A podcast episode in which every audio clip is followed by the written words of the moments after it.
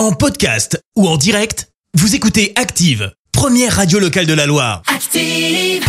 Allez, place à l'info du jour qui fait du bien. Et ce matin, on parle pauvreté. Ouais, je sais, là, comme ça, ça a pas vraiment l'air d'être une super nouvelle. hein. Et pourtant, d'après le dernier rapport de la direction des statistiques des ministères sociaux, l'adresse, le taux de pauvreté est en baisse en France. Bah oui, c'est là qu'elle est la bonne nouvelle.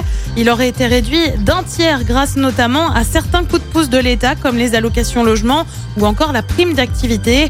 On le rappelle, une personne est considérée comme pauvre en France quand elle vit avec moins de 1102 euros par mois. Ça, c'est pour une personne seule.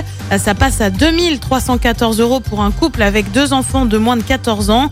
En 2019, ce sont un peu plus de 9 millions de personnes qui étaient considérées comme pauvres en France. Merci, vous avez écouté Active Radio, la première radio locale de la Loire. Active.